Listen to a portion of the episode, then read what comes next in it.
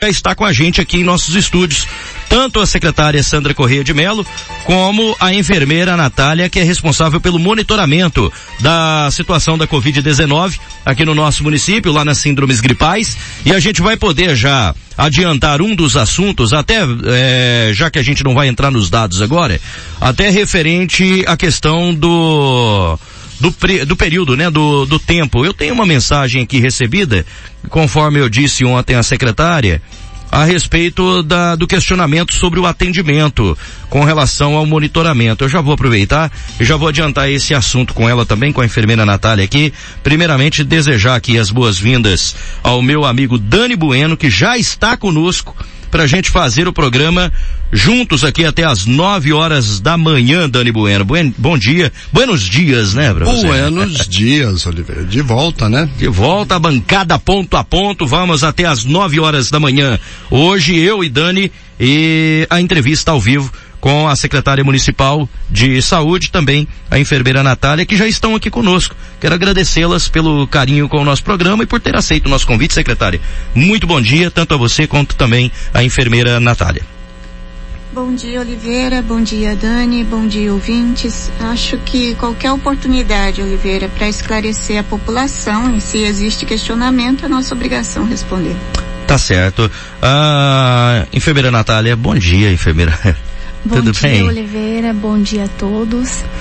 Obrigado pela presença é, de vocês duas. Eu estava até dando uma olhada aqui, ontem eu tinha conversado e já até adiantado alguns assuntos referentes, né, secretária? E eu disse que tinha aumentado muito o número de reclamações como este, por exemplo. Hoje, por ironia do destino, eu recebi mais uma mensagem.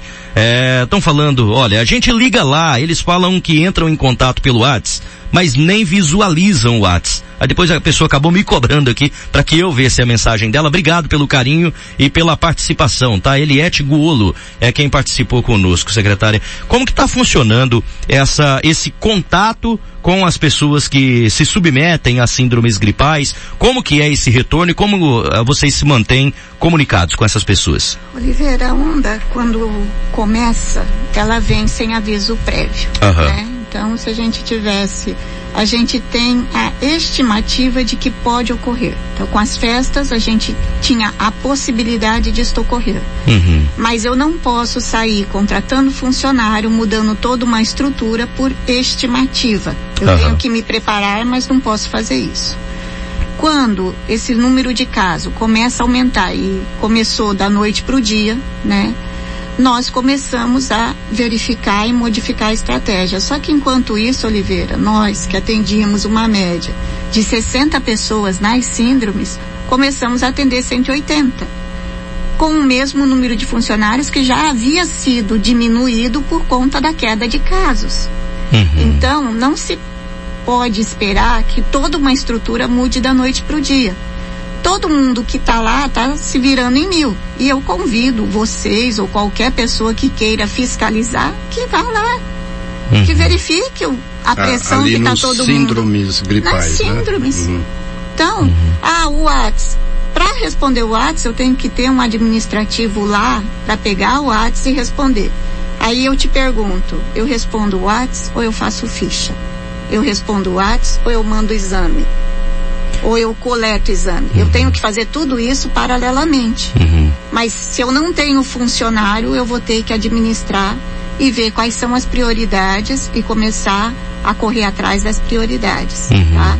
Já está sendo ajustada a quantidade de administrativo. Mas até lá, sim, nós vamos passar por um período meio complicado.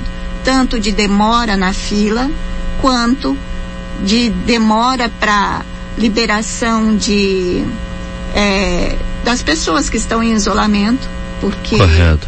a liberação demora mesmo. Eu estou contratando um médico para fazer plantão só para fazer liberação de pacientes, porque o paciente ainda que, ah, mas eu não tenho mais nada, já é meu dia de ser liberado.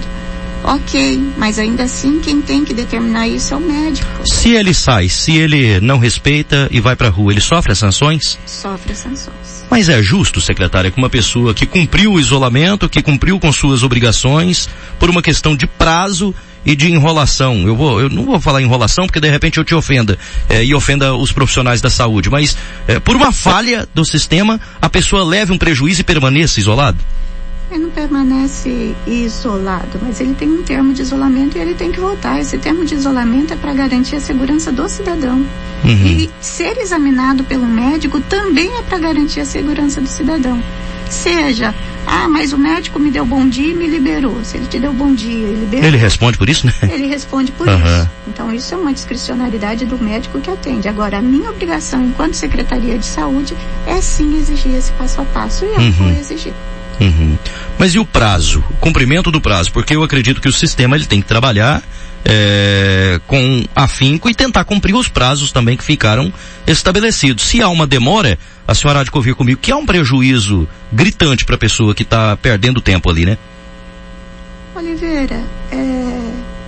Vamos perde, lá. Vamos lá, perde a empresa, que a pessoa não volta a trabalhar, por exemplo perde a atividade econômica eh, de uma forma em geral? Há prejuízos? Não estão conseguindo liberação dentro do prazo correto?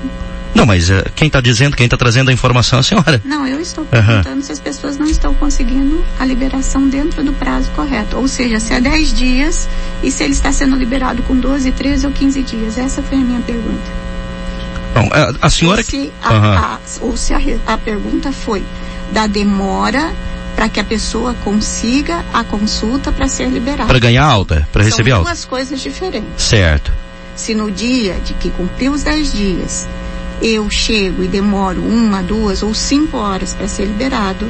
Ah, tá. É tá. uma coisa. Entendi. Uhum.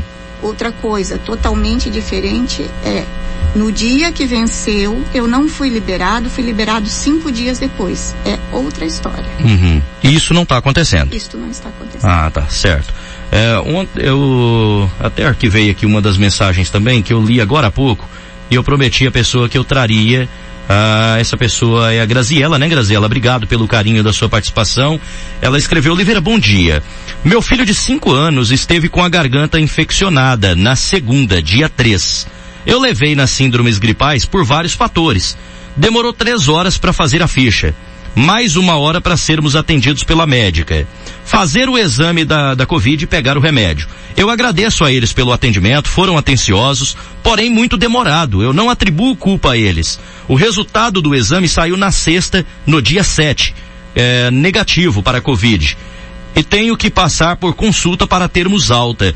Mas como ir lá e esperarmos de três a quatro horas para termos alta? Poderia ter outra forma, já que o meu filho não estava mais com Covid. Fui lá para pegar alta na terça-feira, mas sem condições de ficar cheio de pessoas. A minha ideia ou sugestão é de ter outra forma para termos alta, principalmente numa situação em que nem, estive, eh, nem esteve com Covid é, se encaixa mais ou menos dentro da perspectiva que nós estávamos falando.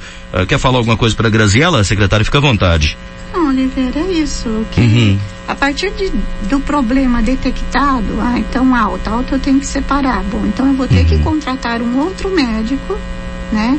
E contratar um outro médico não é da noite para o dia, para que ele possa liberar essas altas, que é isso que a gente está fazendo. Então, a partir da semana que vem, esse problema já deve ser reduzido. É um problema estrutural, na verdade. É um problema humano, uhum. né? de, de, de, recursos humanos. Realmente, é material humano. Eu não tenho recurso humano. Esse boom foi de um minuto para outro. Ah, devia estar tá preparado. Como? Uhum. É, porque se eu contrato 10 médicos e deixo lá sem fazer nada, eu vou responder por uso de dinheiro público indevido. Certo. Se eu não contrato, agora eu tenho que responder porque está tendo espera da população. Não tem resposta correta, Oliveira. O município não tem o suficiente para um rodízio, para um, um reforço nas síndromes gripais, exclusivamente? Não, não tem. Uhum. Não, não, não dá para ser, porque, vamos lá, eu tenho dengue com aumento de número de casos, não é só Covid. Então, até, até dez dias atrás nós estávamos falando de dengue. Certo. Que as pessoas esqueceram, mas que continua. Uhum. Então eu tenho dengue, eu tenho Covid, eu tenho H1N1, eu tenho H3N2 e tenho síndrome de pé, mão e boca. E tenho uma estrutura que tem que aguentar cinco síndromes uh, para uma vez só. Uhum. Então, da onde eu vou tirar material humano para atender? Se a demora fosse só em alta floresta, eu diria para você é um problema de alta floresta. Uhum. Agora, se você pesquisar todos os municípios, a maioria dos estados estão com o mesmo problema que nós estamos enfrentando. Então, não é um problema de alta floresta. Uhum. Dani, alguma pergunta? Com vontade.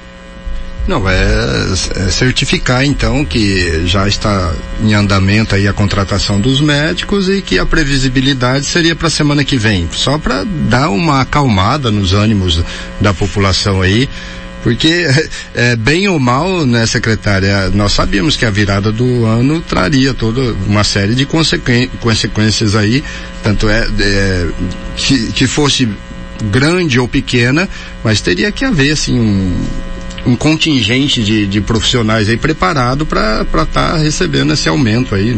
É, Dani, eu posso até dizer, como eu disse. É a questão você. de administração, né? De, de gestão. A, a, previsibilidade já é um conceito mais do que é, mais do que arraigado aí na, Sim, na, na administração. Mas a previsibilidade não pode fazer uma contratação é, antes que essa previsibilidade se cumpra. Como disse você, era previsível, tanto era previsível que em todas as entrevistas que foram dadas no final do ano, se vocês pegarem, eu alerto a população.